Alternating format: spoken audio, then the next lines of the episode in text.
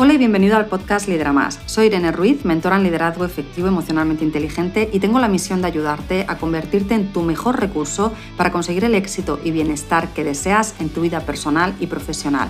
Si te encanta este podcast, si disfrutas y aprovechas las reflexiones y recursos que comparto aquí cada semana y te gustaría que existiese ese lugar en el que profundizar y llevarlo a la práctica, la buena noticia es que ese lugar existe. Es mi membresía Líder Emocionalmente Inteligente.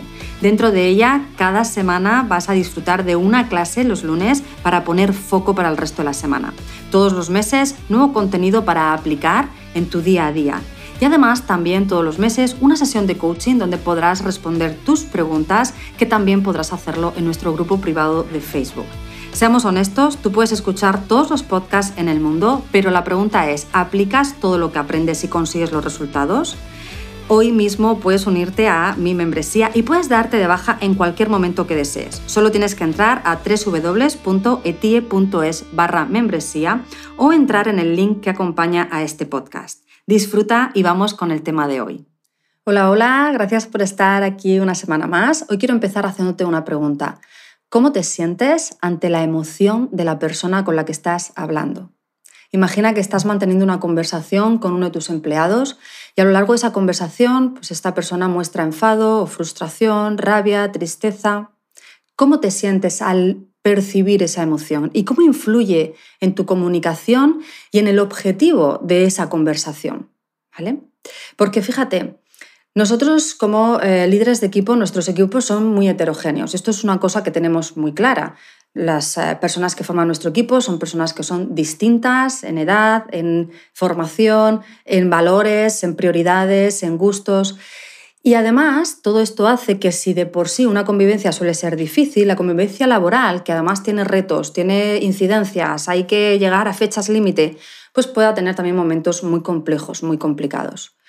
Yo creo que todos nos hemos visto en esa situación en la que nuestro equipo ha aparecido un conflicto que no han sido capaces de resolver eh, y eso ha roto determinadas relaciones o los ha distanciado, empeorando la cooperación entre ellos. O nos hemos encontrado con esa persona que está anclada en la queja y son todo quejas y todo está mal, e incluso pues empieza a contaminar al equipo con esa queja constante. O nos hemos encontrado con situaciones que son las peores y que son las que hay que controlar mucho más. Esas situaciones en las que se hacen piña dos, tres personas y bueno, pues dejan aislado a una tercera o a una cuarta y bueno, pues eh, esto si no tenemos cuidado ya sabéis que puede llegar a ser algo mucho, mucho más grave. Fíjate que si el líder tiene muchísimas responsabilidades, y hemos hablado ya varias veces de esto, porque es una realidad nuestra que tenemos que aprender a manejar también para nuestro bienestar, la más importante, la, más, eh, la que más impacta en otras personas y que nosotros tenemos la responsabilidad de hacer lo mejor posible es mantener un ambiente laboral saludable. Y cuando hablo de un ambiente laboral saludable, hablo de que el líder tiene que estar más por el todo que por el individualismo. Es decir, el líder tiene que pensar en el equipo, tiene que pensar en el bien del equipo, tiene que observar que cada uno de los empleados va a trabajar a un entorno en el que se sienten todos seguros, sienten que existe igualdad, hay sentimiento de justicia entre ellos, en determinadas eh, condiciones y demás que tengan que ser iguales, no en aquellas que son características del puesto, digamos sienten que existe respeto entre ellos y que cuando no hay respeto, ojo, hay unas normas, hay unos límites, se llama la atención y se exige ese respeto. Esto es crear un entorno emocional saludable. Y en muchísimas ocasiones pasa que no nos fijamos en cómo están todos, no nos damos cuenta de que a lo mejor hay una persona que está en la queja, está en la queja, está en la queja, nos centramos en esa persona, nos centramos en cómo puedo ayudar a esta persona, eh, le doy una oportunidad por aquí, le doy una oportunidad por allá, la persona sigue en la queja y nos olvidamos de mirar al resto del equipo y decir, ¿cómo le puede estar impactando todo esto al resto del equipo y qué puedo hacer por ellos? ¿Vale? Esto es importante porque no te debes solo a esa persona que es la que más está llamando tu atención, porque quizás es la más emocional, es la más explosiva, es la más intensa. Te debes también a todas esas otras personas que están calladas, que no te están diciendo nada, pero que también tienen sus propias emociones y que puede ser que también estén sufriendo, que estén teniendo una tensión alta por esa situación. Una cosa mm, que tenemos que también tener siempre presente es que una cosa es la intención de la persona, otra cosa son los resultados que, obtiene en el, grupo y tenemos que conseguir que esto se alinee. Y esto te lo digo porque cuando tenemos una persona de este tipo, una persona que eh, está como creando ese mal ambiente, de distintas formas, ¿no? Desde la crítica, criticar constantemente, desde estar siempre quejándose, ¿vale? O cualquier otra, eh, ¿no? crear conflicto, cualquiera de, estas posibilidades que, tenemos y que todos sabemos porque hemos vivido. Lo que tenemos que tener muy claro como líderes es que tenemos que gestionar esa situación y mantener esas conversaciones siempre pensando en el todo, siempre pensando en, también en el equipo y no solamente en cómo consigo contentar a esta persona. Puedo contentar a esta persona y que el equipo siga sufriendo y yo creer que todo va bien, o puedo contentar a esta persona y como a la vez me he asegurado de que el equipo esté bien, hacerlo de tal forma que efectivamente ahora todos estén bien. Estas son las conversaciones que yo te decía al principio, cómo te sientes ante determinadas emociones. Porque ¿qué es lo que ocurre a veces? Pues ocurre a veces que tenemos personas con un problema de actitud, y el problema de actitud lo vamos a abordar con una conversación, con un seguimiento, ¿vale? una serie de acciones que le vamos a invitar a esta persona que haga para mejorar esa actitud. Le vamos también a pedir a esta persona que nos proponga sus propias acciones y sus propias soluciones.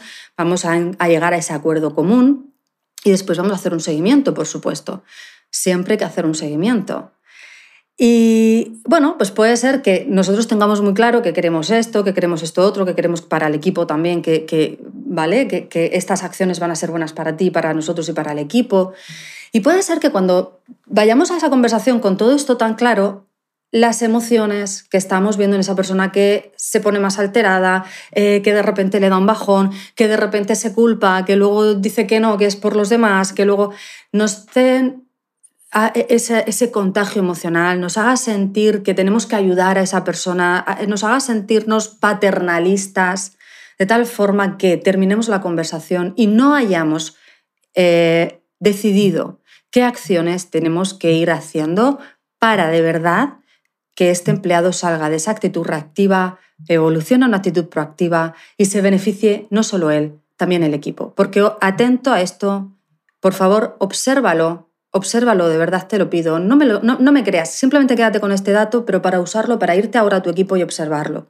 Si tienes una persona que es así, si tienes una persona que es complicada, conflictiva, excesivamente eh, emocional, eh, una persona que, que genera este tipo de tensión, observa a tu equipo. Observa el impacto en las emociones y en el bienestar de tu equipo porque no va solo de esa persona, va de todos. Y tú como líder eres el responsable del clima emocional laboral de todos, no solo de esa persona, que es la que está llamando la atención, de todos.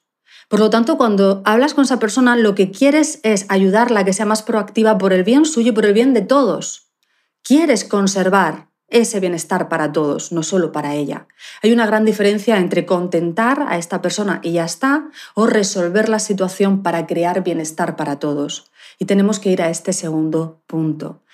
Con lo cual, mantener una conversación en la que esta persona se desahoga, con, al final como que nos convence de alguna manera, incluso a veces rozando ese chantaje emocional, ¿no? de que son sus emociones las que a mí me hace sentir muchas veces mal, culpable, el chantaje emocional, eh, realmente cuando yo como líder no lo identifico y no lo gestiono, es esa falta de autoliderazgo, ¿vale? No es eh, la culpa de la otra persona y que, no, no, es que yo no, tengo esa fortaleza en autoliderazgo para identificarlo y para poder eh, manejarlo, porque ojo, el chantaje emocional lo utilizamos muchas veces en la sociedad, eh, no tiene por qué ser tóxico, depende de cómo se utilice, pero ojo, sí que es verdad que tenemos que saber identificarlo y manejarlo, porque en este caso en concreto, si yo, debido a esto, debido a que me dejo arrastrar por estas emociones, dejo de mantener esa conversación, buscando el bien común, solo el contento de esa persona, lo que estoy haciendo es fallarle al resto del equipo como líder,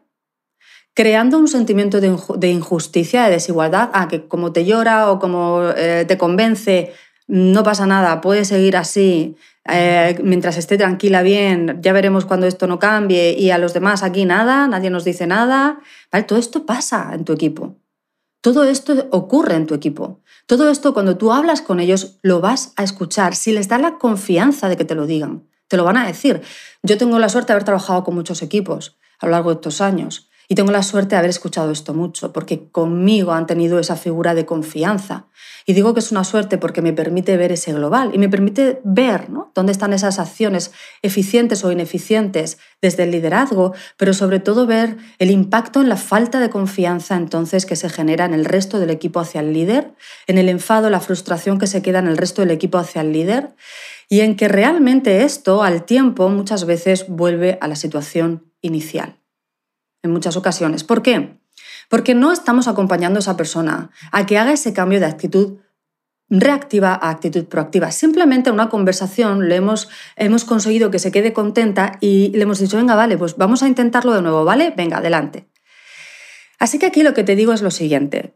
Cuando te pase esto, evidentemente todos eh, los problemas de actitud los tenemos que empezar a eh, gestionar con una conversación con esta persona. Pero ten en cuenta que esta conversación tiene que ser para poner sobre la mesa cuál es el problema, para poner sobre la mesa el impacto que está teniendo en la convivencia y en los resultados, de ser así, para que esta persona eh, sea consciente, para que lo pueda ver, para que pueda ser, eh, darse cuenta, ¿no? De, ostras, vale, pues veo que este es el impacto que tiene la actitud que estoy manteniendo. Y desde ahí proponer acciones para hacer, ¿vale? Para cómo podemos y le preguntamos a ella o a él directamente, ¿cómo puedes comenzar a pues, tener esta actitud, mantener este tipo de conversación, eh, cumplir con esta norma que no estabas cumpliendo? ¿vale? ¿Cómo lo vamos a hacer ahora? ¿A qué te comprometes? ¿Qué acciones son las que vas a hacer y te comprometes a ellas? Entonces, cuando esta persona se comprometa con esas acciones, que estarán dirigidas a conseguir ese objetivo nuestro que es el bienestar global de todos, el clima emocional saludable en la empresa. ¿Vale? Entonces sí, ahora hemos tenido una conversación constructiva en la que no nos hemos dejado llevar por las emociones, hemos podido empatizar, hemos podido dar un apoyo. Eso está genial. De hecho, un líder emocionalmente inteligente parte de gestionar sus emociones propias y las ajenas para empatizar, para crear una conexión positiva y para mejorar la comunicación. Pero luego el objetivo siempre tiene que ser el que esta conversación nos lleve a hacer algo que sea bueno para todos. En este caso porque estoy hablando de actitud. Cualquier otro tipo de conversación tendrá otro objetivo. Y en este caso, por lo tanto, una vez que esta persona se compromete, primero se ha dado cuenta de el impacto que tiene su eh, comportamiento en la convivencia, los compañeros o el negocio, ¿vale?